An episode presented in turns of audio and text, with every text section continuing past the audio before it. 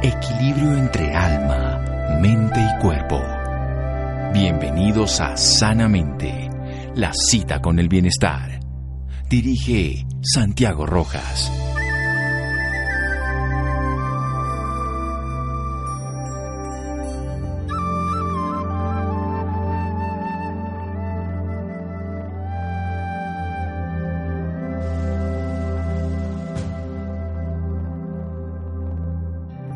Hola, buenas noches a todos nuestros oyentes. Soy Santiago González y como todos los viernes los estamos acompañando para contarles sus historias de vida. En la noche de hoy nos acompaña Georgina Esposetti, es médica diabetóloga, cuenta con un máster en investigación clínica farmacológica, es cofundadora del Instituto de Investigaciones Clínicas Mar del Plata y es CEO y fundadora de Un Ensayo para mí.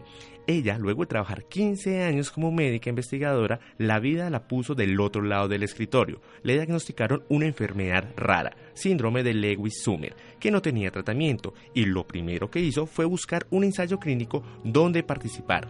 Ahí nació un ensayo para mí, de lo que estaremos hablando más adelante. Doctora Georgina Esposetti, muy buenas noches y bienvenida a Sanamente de Caracol Radio. Hola, muchas gracias por, por tu llamado y gracias eh, por esta entrevista. Okay, perfecto, doctora. Yo quisiera para empezar que nos contara un poco sobre su infancia. ¿Cuál es ese recuerdo más bonito que tiene de ella? Bueno, mira, yo vengo de una familia de, clase media baja en, en, Argentina, en una ciudad que se llama La Plata. Mis padres eh, son comerciantes, tenían una eh, un negocio, una perfumería, así se llama allá en, en Argentina. Eh, y son gente de, mucho trabajo, eh, gente que, le ha costado siempre todo mucho y, bueno, y ahí transité mi infancia y me crié en el negocio de, mis papás. Ok, perfecto, doctora. ¿Qué la lleva a tomar la decisión de dedicarse a la medicina como proyecto de vida? Bueno, ahí yo tenía a los, a los seis años siempre cuento lo mismo, ¿no? Porque a los seis años me di cuenta que, que mi vocación era ser médica. Eh, siempre digo que, que tengo ese recuerdo en, primer grado de, mi colegio, donde en ese momento el que quería, el que quería ayudar le ponían una cruz roja en el brazo y era la persona que llevaba el botiquín para cuando alguien se lastimaba. Y tengo ese recuerdo de que un compañero mío se, se lastimó y estaba llorando y, yo llevé el botiquín y la, la maestra le puso una curita y, mi compañero dejó de llorar y dije, wow, yo quiero hacer esto cuando sea grande. Y ahí, y ahí me di cuenta que, que, quería ayudar a la gente a que se curara. Entonces, desde los seis años te puedo decir que, que quiero ser médica. Esa fue siempre mi vocación. Perfecto, qué lindo lo que nos cuenta desde la niñez motivando y motivándolos desde la academia para su vocación. ¿Cuál ha sido su mayor aprendizaje a lo largo de la carrera, doctora? Bueno, y después cuando, cuando empecé a, estudiar medicina, bueno, confirmé realmente que era lo que quería hacer toda mi vida, ¿no? Eh, pero, pero bueno, también me di cuenta que, iba a ser duro, que es, una carrera eh, de mucho, mucho estudio, pero, pero más duro es después eh, sobre todo los primeros años. Eh, allá en, Argentina se hace una residencia de, tres años donde uno va a un hospital y, bueno, y esa es la, realidad, ¿no? Pero, pero siempre con, con esa convicción de que estaba haciendo lo que, lo que yo quería lo que a mí me gustaba. Eh, y, siempre con esa, esa necesidad de hacer algo que a, que a mí me gustara, pero que también eh, pudiese eh, tener eh, un beneficio para alguien o para la sociedad, ¿no? Era siempre lo que yo tenía en la cabeza. Uno siempre dice que cuando ayuda, es, ahí tengo un amigo que dice que ayudar es egoísta, porque claro, a uno le hace bien, que, que ese sentimiento de poder ayudar a otro para uno es, es, una alegría y entonces uno es es, eh, egoísta eh, porque sabe que le hace bien ayudar a otro, ¿no? Eso me encanta cuando mi amigo dice eso. Claro que sí, perfecto. Doctor, así como usted lo dice, esa pasión que siempre sintió hacia la medicina, hacia su profesión, y como es casi habitual en los jóvenes, llegan momentos de, querer retirarse, de, que uno se aburre quizás en, lo que esté desempeñando. ¿Esto pasó en su vida en algún momento? No, siempre busqué cosas nuevas para hacer, eso sí, eso sí. soy un poco, un poco no mucho, muy inquieta, eh, y, siempre iba tratando de, buscar algo para superarme, algo que me gustara más. Eh, me gusta, eh, a ver, en, esto de ser médica también tengo otro ADN adentro que es el de ser emprendedora, ¿no? Siempre me gustó emprender cosas nuevas, esa adrenalina que, que genera hacer cosas nuevas, ¿no? Y entonces siempre, siempre tuve trabajé unos años en un lugar y, quería crecer y entonces me iba a otro lugar hasta que, bueno, finalmente después de, trabajar muchos años en hospitales, empecé a, hacer investigación farmacológica y ahí fue que tuve mi, como mi primer emprendimiento propio, ¿no? Yo, yo quería ser mi propia jefa también en ese momento y entonces con dos socios más eh, creamos esta institución que vos nombraste también al principio, que se llama Instituto de Investigaciones Clínicas, junto con, dos socios que casualmente eran mis dos jefes en dos hospitales y que les dije quiero hacer algo con ustedes y, bueno nos asociamos y, empezamos con esta con esta institución no y, fue como mi primer emprendimiento pero siempre buscando hacer cosas distintas y cosas nuevas. Perfecto doctora Georgina. Vamos a hacer una pausa y ya regresamos aquí a Sanamente de Caracol Radio. Síganos escuchando por salud ya regresamos a Sanamente. Bienestar en Caracol Radio. Seguimos en Sanamente.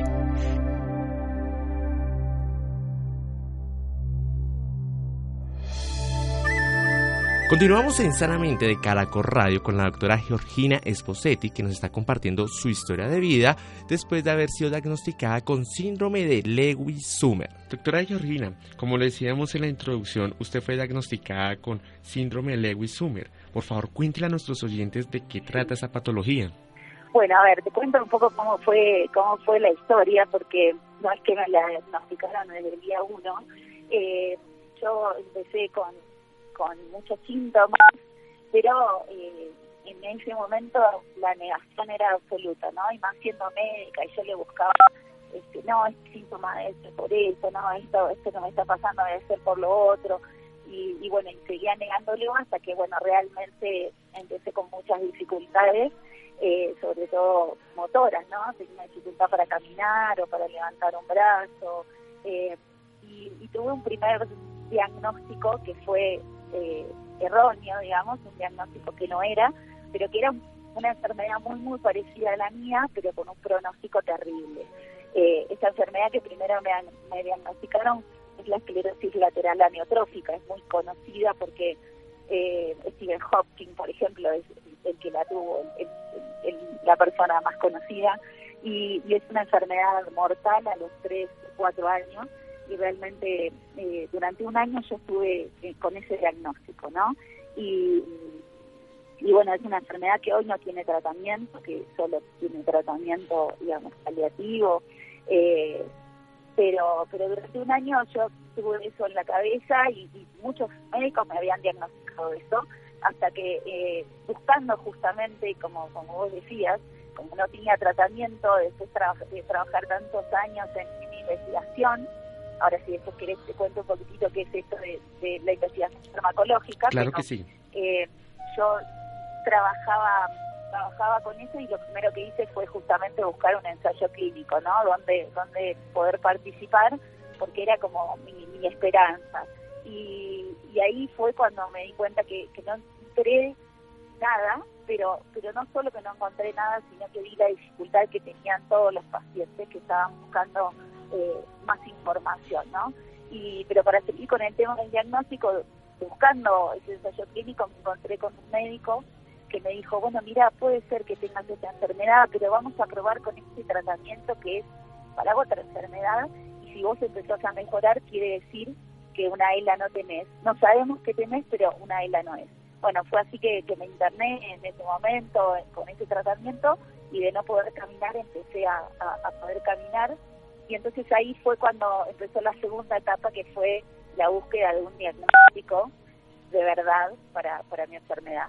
Y, así estuve otro año más buscando y buscando el diagnóstico hasta que eh, alguien descubrió que era esta rara enfermedad que tienen una persona en un millón, realmente es muy, muy rara. Eh, y, bueno, después de, ese año me hicieron este diagnóstico, enfermedad que tampoco tiene un tratamiento específico, eh, porque, porque bueno, hay muchas enfermedades que se llaman huérfanas o raras, y no, huérfanas de tratamiento, ¿no? pero hoy estoy con, otro tratamiento que para otra enfermedad eh, y estoy muy bien. Pero bueno, fue una, una búsqueda de, muchos años y, muy dura. Perfecto, doctora. Entonces lo que usted nos cuenta, ese síndrome Lewis-Sumer le afectaba su parte motora, ¿verdad? Sí, este, síndrome tiene, es, una enfermedad autoinmune, es decir, que mi, propio cuerpo genera eh, anticuerpos contra mis, mis, nervios, ¿no? La parte que eh, la mielina, que es la parte que reviste los, los nervios. Esa, esa mielina se destruye con mis propios anticuerpos y entonces yo tengo dificultades motoras para caminar y dificultades sensitivas, son unos dolores este, bastante molestos eh, que, que, bueno que muchas enfermedades así de este tipo tienen, ¿no? Pero básicamente es una enfermedad autoinmune que me provoca es yo en ese momento tenía dificultad para caminar, entonces, bueno, durante muchos años estuve con un bastón también porque me costaba caminar, eh, hasta que, bueno, hace más o menos un año y medio eh, empecé con un nuevo tratamiento y hoy hoy estoy muy bien y no necesito bastón y, entreno porque, eh, bueno, yo vivo en una ciudad con mar y entreno nadando y hoy puedo contarles que, que nado con, con otras personas que que, son nadadores eh, profesionales y entreno con ellos y me meto al mar y hago eh, una natación en aguas abiertas. Eh, así que hoy te puedo decir que estoy muy bien y que, y que estas medicaciones me han, me han cambiado. Perfecto, doctora. Esto quiere decir que parte de su proceso en la sanación es el deporte, como nos lo cuenta, haciendo la natación. Totalmente, totalmente. Yo empecé a empecé en la pileta para poder dejar el bastón, ¿sí? simplemente para eso. Y, bueno, ahí un, un kinesiólogo empezó a, hacerme ejercicios en la pileta con mucha dificultad y, fueron dos cosas paralelas, ¿no? Empecé con, una medicación nueva, pero además la, el, deporte, digamos, en ese momento la rehabilitación nada más, pero pero bueno, cuando el kinesiólogo descubrió un poco mi, personalidad y empezó a decirme, bueno, vamos a ponernos metas, ¿no? Que es lo que a mí me hace bien, ¿no? Ponerme metas. Y decir, bueno, este año vamos a dejar el bastón. Bueno, de acá a seis meses vamos a nadar 100 metros seguidos. Y así fui. Y yo había nadado cuando era pequeña y entonces era un deporte que me gustaba mucho. Y, ahí empecé y no solo dejé el bastón, sino que, que hoy nado eh, nado 2.000, 2.500 mm. metros cada vez que voy a la pileta y, empecé el año pasado a nadar en aguas abiertas y corrí una carrera en aguas abiertas. El deporte me, me, ha hecho no solo bien físicamente, sino mentalmente, ¿no? Saber que puedo hacer algo y saber que tengo que, tener un, un, entrenamiento y una conducta y, eso me ha mejorado la vida eh, absolutamente. Perfecto, doctora, que maravilloso lo que nos cuenta a través del deporte también, cómo podemos liberar nuestro espíritu, nuestra mente, nuestro cuerpo. Doctora, ¿cómo fue su reacción al ser diagnosticada con esta patología? Eh, bueno, a ver, al, principio cuando me diagnosticaron mi primer patología, que, realmente no fue, imagínate que yo tenía hijos chiquitos y, en ese momento yo sabía que, a los años yo no iba a estar más. Eh, y, fue muy muy increíble mi reacción, ¿no? Uno piensa que en ese momento puede reaccionar de mil maneras, pero mi, pensamiento en ese momento fue, a ver, si me voy a morir, tengo que morir como viví, haciendo cosas, ¿no? Y, y no solo mi búsqueda de, un ensayo clínico era para, para tener una esperanza para mí, sino quería ayudar a, otras personas, a ver si, si, ese medicamento servía, por ahí podía este, ayudar a un montón de personas que estaban en mi misma situación. Eh, cuando finalmente me diagnosticaron esa, esa otra enfermedad, dije, bueno, también tengo que hacer algo con esto y, ahí fue un poco mi búsqueda de, de, poder ayudar a otras personas que, como yo tenían esa dificultad de buscar saber y conocer que podían participar de un estudio de investigación, ¿no? que muchas veces para mucha gente es una esperanza más. Eh, y entonces, bueno, ahí fue cuando, cuando decidí eh, empezar con este nuevo emprendimiento, ¿no? Mi, primer emprendimiento, que era esa institución de salud que hace investigación, había crecido mucho. Eh, durante 12 años trabajé ahí y cuando arrancamos éramos cuatro nada más y, ya en ese momento eran 50 y ya funcionaba y dije, bueno, voy a pegar el salto y me voy a animar y voy a empezar con este nuevo emprendimiento que era lo que también me hacía eh, me hacía ir para adelante, ¿no? Más allá de mi familia y, digamos un montón de cosas lindas que uno tiene, tener esta eh, un, una, un emprendimiento o tener algo que lo apasione y algo que, que, le guste mucho en la cabeza también hace que uno, a pesar de estar enfermo, se levante todos los días con más ganas de hacer cosas. Perfecto, doctora. Vamos a hacer una pausa y continuamos para que nos siga compartiendo sobre su historia de vida. Síganos escuchando por salud. Ya regresamos a Sanamente. Bienestar en Caracol Radio. Seguimos en Sanamente.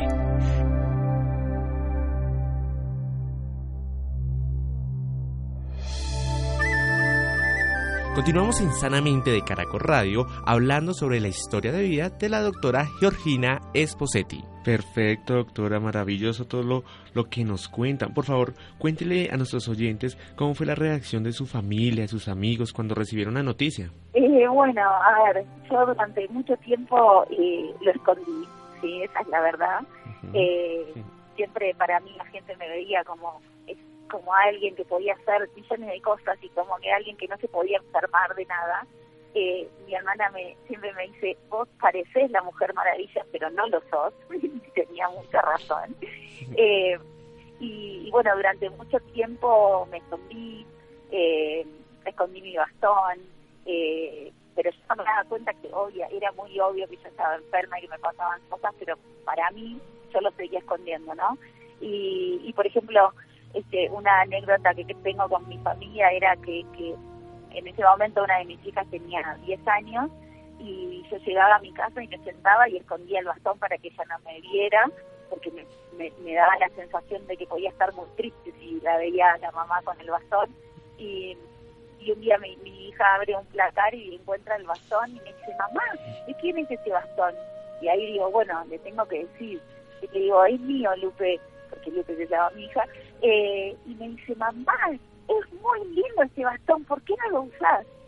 Y, y ahí fue cuando descubrí que, que, nada, que los hijos, si nos ven bien, no les importa si estamos con bastones, silla de ruedas, lo importante es eh, eh, cómo uno lo toma, ¿no? Y entonces fue como mi hija la que me dio el puntapié inicial para, para empezar a mostrarme tal cual estaba. Eh, en ese momento también di una charla TED, las, TED Talks, que son muy conocidas, que, ahí también cuento, ¿no? Y, y, en ese momento fue cuando me animé a contarle a todo el mundo lo que me estaba pasando y a dejar de esconder. Perfecto, doctora. Llegamos a un punto muy interesante, como usted lo decía, y es esa es la familia, los hijos, esa motivación eh, que nos ayudan a alcanzar nuestras metas con perseverancia, con fe, con esperanza. ¿Qué papel ha jugado en estos momentos? ¿Qué papel jugó y qué papel sigue jugando su familia en todo este proceso que usted ha llevado a lo largo de sus días? A ver, la familia es eh, absolutamente esencial en cuando uno digamos, cuando, uno está enfermo más, ¿no? Siempre, pero cuando uno está enfermo más. Y, mis hijos en ese momento eran eran chiquitos y, bueno, nada, crecieron con su mamá con estas dificultades, con su mamá internándose cada tanto por, para pasarse el tratamiento. Y hoy es parte de la vida de ellos y, y, yo creo que uno les, les, da una buena enseñanza de, de que uno puede seguir adelante y que uno puede seguir haciendo cosas a pesar de, de, que la tiene que tiene que luchar todo, todos los días y que en mi caso, bueno, tengo que tomar un montón de pastillas, internarme cada tres meses. Eh, y entonces creo que ese acompañamiento, pero mostrarle sobre todo que uno puede seguir haciendo cosas y, que uno lucha por, por lo que le gusta y por lo que quiere, creo que es una, una excelente enseñanza para nuestros hijos, ¿no?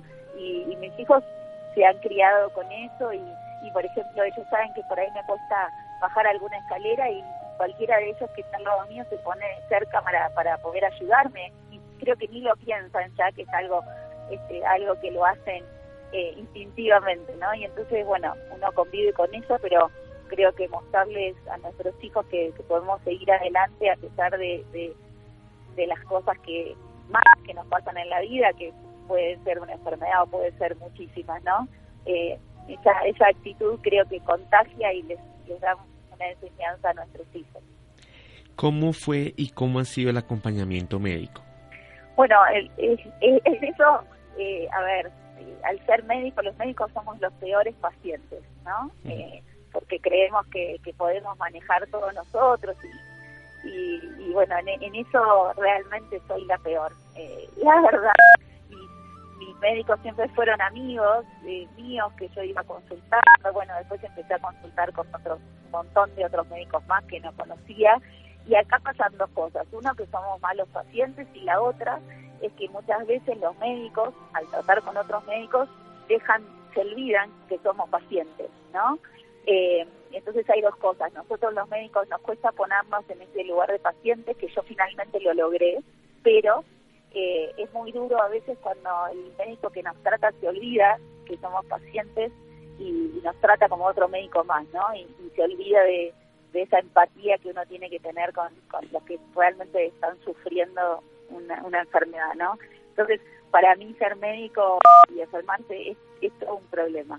Eh, pero pero bueno, finalmente eh, encontré a un médico que me lleva muy bien y eh, pero bueno, siempre me reta porque por ahí no, no me hago las cosas como me las tengo que hacer en el momento como me las tengo que hacer, así que como paciente sí tengo que decir que, que no soy la mejor del mundo.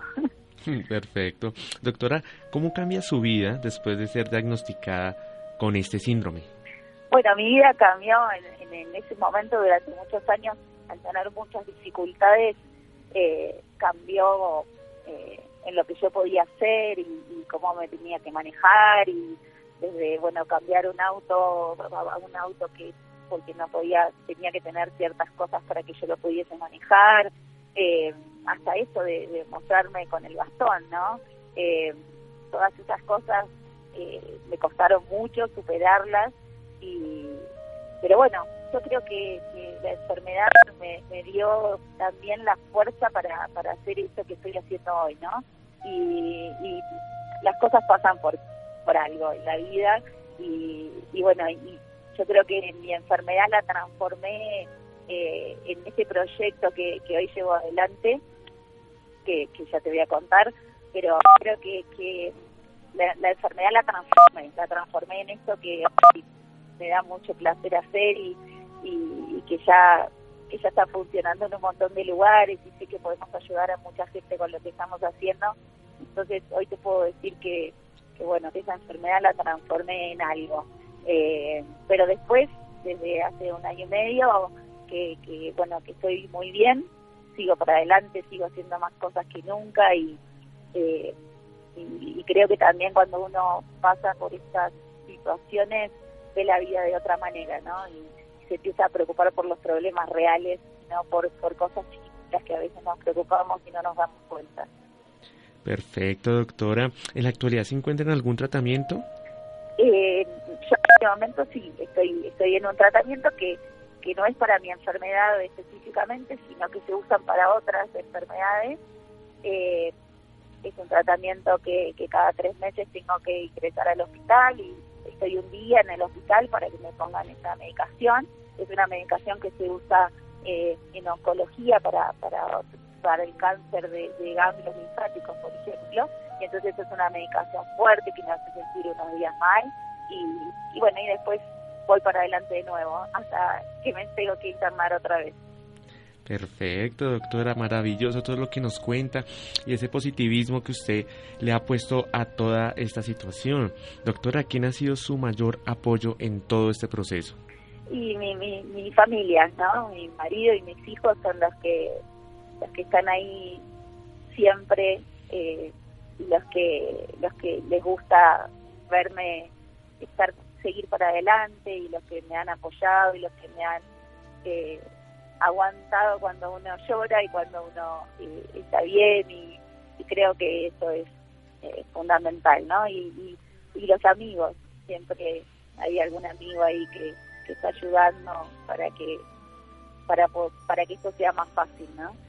Claro que sí, doctora. Usted nos está hablando de emprendimiento, de transformación, de pasión, de esas ganas de seguir luchando en la vida y que esas pruebas que nos llegan a todos nosotros puedas transformar y convertirlas en oportunidades, no solamente para beneficio nuestro, sino beneficio para todos los que nos rodean, nos escuchan, todas esas personas que están cerca, como es el caso de la doctora, su esposo, sus hijos y bueno, todo lo que esto lleva, doctora. Llegamos a un punto muy importante que nos lo ha venido eh, pronunciando eh, anteriormente en la entrevista, doctora. Detrás de toda esta experiencia nace un proyecto maravilloso llamado Un ensayo para mí. Por favor, cuéntenos sobre esto. Bueno, un, ensayo para mí es eh, nace esta necesidad que, que, tuve yo personalmente, ¿no? De la búsqueda de un estudio de investigación donde participar eh, porque me di cuenta que todas las plataformas donde había esta, esta, eh, esta información o estaban en inglés o eran con eh, lenguaje técnico para los médicos. Entonces dije, bueno, si a mí me costó tanto, yo soy médica, sé inglés y encima trabajo en investigación, si a mí me costó tanto, ¿cómo hace cualquier persona sin ningún conocimiento técnico para encontrar esto? Y bueno, eso era misión imposible. Y ahí empezó la idea de desarrollar esta plataforma, que es la primera plataforma web en Latinoamérica, que tiene un buscador de estudios de investigación dirigido a los pacientes. Cualquier persona que pueda poner, si puede, escribe un ensayo para pi.org, puede encontrar, poniendo su enfermedad, eh, cuáles son los estudios de investigación que se están desarrollando en ese país. Pero lo más importante para nosotros, y que eso también era muy, muy difícil, era poner en contacto el paciente con el investigador que estaba estudiando esa enfermedad. Entonces nuestra plataforma es, el otro día alguien me dijo que éramos algo así como el Tinder de los ensayos clínicos y me encantó porque queremos unir esas dos partes que hoy no, no se pueden unir. Al investigador le, le, cuesta mucho encontrar esos pacientes y el paciente no sabe que tiene la oportunidad al menos de conectarse con ese investigador y que lo pueda asesorar y decirle si ese estudio de investigación que se está desarrollando es para, para esa enfermedad o no. Así que esa, de eso básicamente se trata nuestra, nuestra plataforma y este sueño que, que venimos llevando adelante hace ya un par de años. Perfecto, doctora, que es maravilloso, así como usted lo indicaba, el poder acceder, poder poner allí el nombre de la enfermedad y todo esto que lo vamos a seguir contando. Yo quisiera que por favor nos contara quién hace parte de este proyecto.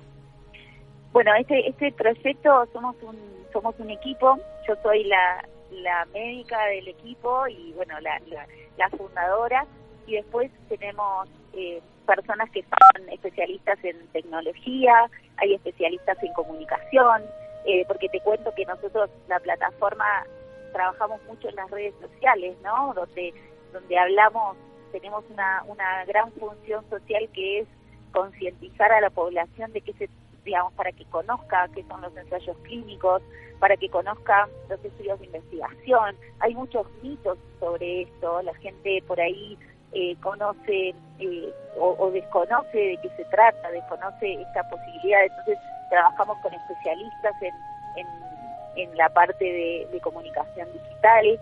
Eh, tenemos gente que habla con los pacientes también, que están entrenados y que les dan información. Así que ahí tenemos un equipo eh, grande. Hace un año y medio que estamos trabajando en Argentina eh, muy fuerte y en, México empezamos hace unos meses y para y, estoy acá en, Bogotá para, para hacer el, inicio eh, formal de, esta plataforma en Colombia. Así que ya el mes que viene los, los pacientes de Colombia van a poder encontrar eh, información sobre los estudios de investigación, van a poder escribirnos si quieren y eh, si ese paciente lo desea poder recibir información de los estudios de investigación eh, que se van a que se van a ir desarrollando.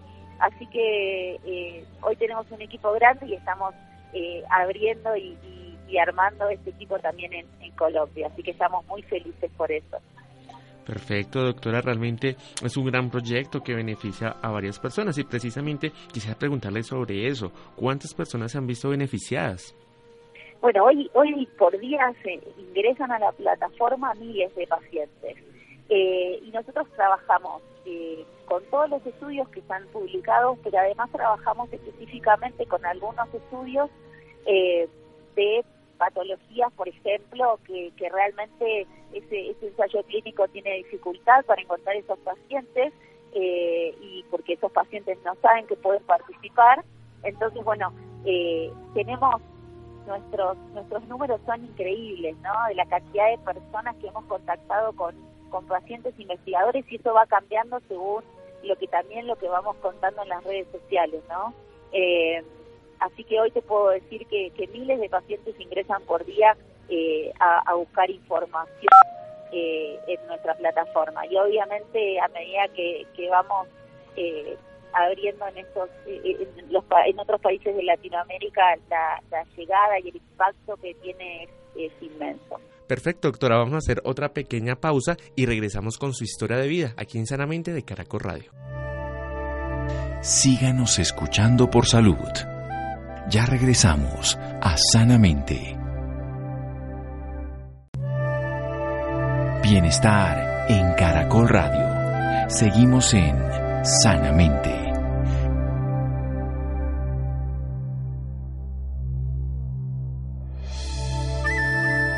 Continuamos en Sanamente de Caracol Radio con la historia de vida de la doctora Georgina Esposetti. Perfecto, doctora. Hay algo supremamente importante que lo podemos ver en la parte eh, superior derecha, que es como la parte médica, donde los médicos también pueden llegar a ser parte de este maravilloso proyecto. ¿Es así, doctora? Sí, mira, en, la plataforma la gente puede encontrar una parte que se llama Hablemos de Investigación, que está dirigida a pacientes, y es la parte que, que nos gusta mucho, que es la parte de educación, donde todos pueden leer, van a ver que ahí hay notas sobre pacientes que han participado en ensayos clínicos y que cuentan su, experiencia. Eh, también hay una, una parte que, que se llama nuestra red, que ahí nosotros estamos, eh, eh, tenemos una red de asociaciones de pacientes que, que colaboran con nosotros en contarle a los pacientes eh, la información. Y por último, sí tenemos esta parte de, médicos que lo que hacen es registrarse. Todo esto es gratuito para los pacientes y para los médicos, ¿verdad? Eso también es muy importante aclararlo. Los médicos se pueden registrar y si están, si son investigadores de, un ensayo clínico, van a poder entonces tener la posibilidad de contactarse con estos pacientes. Una aclaración que, que para mí es muy, muy importante es que toda la información que está publicada eh, en todos los países, nosotros chequeamos que solamente se publique lo que está aprobado por la entidad regulatoria, en este caso el INVIMA. O sea que van a haber solamente estudios que están aprobados por la entidad regulatoria y por los comités de ética, porque una de nuestras prioridades es que solo le demos a los pacientes información segura y de calidad. Perfecto, doctora, lo que usted nos dice, ante todo, pues la la seguridad y todas las normas que esto rige. ¿Qué tipo de enfermedades encontramos en el sitio web, doctora? Todas las enfermedades, porque como tú sabes, a ver, para, para que cualquier medicamento llegue a, ponerse en la en la casa de un paciente que pase por una farmacia o para que el médico la prescriba, todas las medicaciones tienen que pasar por, por estos ensayos clínicos, ¿no? Que es la única forma que tiene hoy la ciencia de generar medicamentos seguros y eficaces. Entonces vas a encontrar eh, eh, ensayos clínicos para enfermedades que se tienen tratamiento, pero que se está buscando. Por ejemplo, se está buscando mejorar la calidad de vida de esa gente. Por ejemplo, en diabetes, que hay muchos medicamentos, tal vez lo que vas a encontrar es medicamentos que tengan un eh, mejor, menos efectos adversos o, por ejemplo, que se está estudiando insulinas que no sean, eh, que no se tengan que pinchar con una aguja a los pacientes. Entonces, hay patologías que tienen tratamientos que se está buscando mejorar la calidad de vida, por ejemplo, u otros, otras enfermedades como la oncología, cáncer de mama, de pulmón, de próstata, donde se está buscando realmente medicamentos no solo que tengan menos efectos adversos, sino que mejoren la sobrevida de estos pacientes. Entonces vas a encontrar desde ensayos clínicos para eh, para diabetes, que es una enfermedad muy común, hasta para la enfermedad más rara de las que se están estudiando, ¿no? Y, te repito que hay enfermedades raras que, tal vez no tengan ensayos clínicos, pero ahí vas a poder encontrar montón de, enfermedades. Se están estudiando medicamentos para, para muchísimas enfermedades. Perfecto, doctora. Realmente es maravilloso todo esto porque la ayuda hacia las personas se ve reflejada a través de, de este emprendimiento que ha llevado a cabo un ensayo para mí. Realmente pues es maravilloso. Doctora, por favor, ¿usted nos podría contar qué ha sido esa experiencia, lo más maravilloso a través de su diagnóstico, a través de, este emprendimiento que usted ha tenido en pro de las demás personas? ¿Qué ha sido lo más maravilloso? A ver, lo más maravilloso es que, que alguien me, escriba por mail y, me agradezca eh, de que gracias a, que creamos esta plataforma y gracias a la plataforma hoy es su papá, que estaba en un ensayo clínico, el, la persona esta que me escribió, su papá tenía cáncer de próstata y, me dice, yo no sé si, si esta medicación la va a curar, ¿no? Porque eso es una de las premisas que uno tiene que saber cuando ingresa a un estudio de investigación. Nadie le puede prometer la cura a nadie, ¿no? Pero me dice, me dice la esperanza que, que, que tiene mi papá y que tenemos todos eh, ha cambiado la vida de nuestra familia, ¿no? Entonces, ya con ese ese mail que me acuerdo que recibí, fue uno de los primeros mails que recibimos agradeciéndonos, eh, yo dije, todo todo el esfuerzo que estamos haciendo vale la pena, ¿no? Y ya poder ayudar a una persona y que nos diga que, generamos esperanza y, y, pudimos contactarlo para, para que ese paciente esté estudio de investigación eh, y, y, poder ayudar a esa familia, ya, ya para nosotros valía la pena todo el esfuerzo, ¿no? Y, de ahí un montón de anécdotas, pero esa es como la que más recuerdo. Perfecto, doctora, maravilloso lo que nos está contando. Doctora, ¿cuáles son sus sueños? Uy, un montón.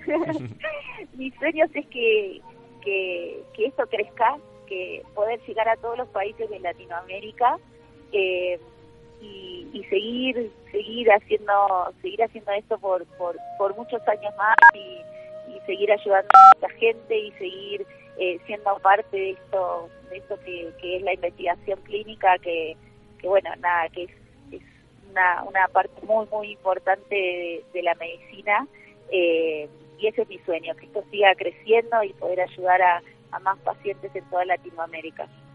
Perfecto doctora. Y para usted qué es la felicidad uy qué linda pregunta. Eh, a ver la felicidad es, es eh, es ese momento, porque son momentos, ¿no? Es ese momento donde uno dice qué linda es la vida, ¿no? Por lo que por lo que sea, porque estaba ahí reunida con mis hijos o porque tuvimos un, logro con nuestro emprendimiento o por por simplemente nadar en el mar como me gusta más son la, la felicidad esos, son esos instantes donde uno dice que realmente que, que linda es la vida y que, que, vale la pena disfrutarla, ¿no? Después la vida tiene otros momentos muy, muy, muy duros, eh, entonces esos pequeños momentos eh, para mí es la felicidad. Perfecto, la doctora Georgina Esposotti, que fue diagnosticada con el síndrome Lewis-Sumer, quien de la crisis logró sacar una gran oportunidad en beneficio no solamente de ella, sino de todas las personas que la rodean y realmente es allí donde se ve un trabajo grande en beneficio de todas las personas que sufren alguna patología, son diagnosticados y muchas veces creemos que no vamos a poder seguir adelante, que nuestras metas, nuestros logros se han quedado allí anclados, pero qué bueno poder escuchar estas historias de vida donde podemos encontrar una salida, donde de la crisis sale una oportunidad para todas las personas que estén pasando por esto. Doctora, por favor, ¿qué mensaje le deja a todos nuestros oyentes? A ver, ¿qué mensaje le puedo dar? La verdad es que, que disfruten la vida, que, que traten de buscar a los que tienen una enfermedad o los que han sufrido alguna tragedia en, su vida, que, que traten de, de buscarle la vuelta para, para sacar de eso negativo algo, algo positivo, que, que los ayude a seguir adelante. Así que, que siempre hay, por más tragedia que haya en la vida, siempre hay una luz de esperanza y hay que, hay que tratar de buscarla y para seguir adelante. Claro que sí, doctora, realmente eso es lo que buscamos todos, el seguir adelante sin importar la crisis en la que nos podamos encontrar. Doctora, todas las personas interesadas en lo que hemos estado hablando en esta historia de vida, ¿dónde la pueden contactar? Bueno, ahí en un ensayo, en un ensayo para mí.org nos pueden nos pueden escribir ahí tienen varias maneras de donde dice contáctanos o donde tenemos un chat online eh, que pueden escribirnos y consultarnos.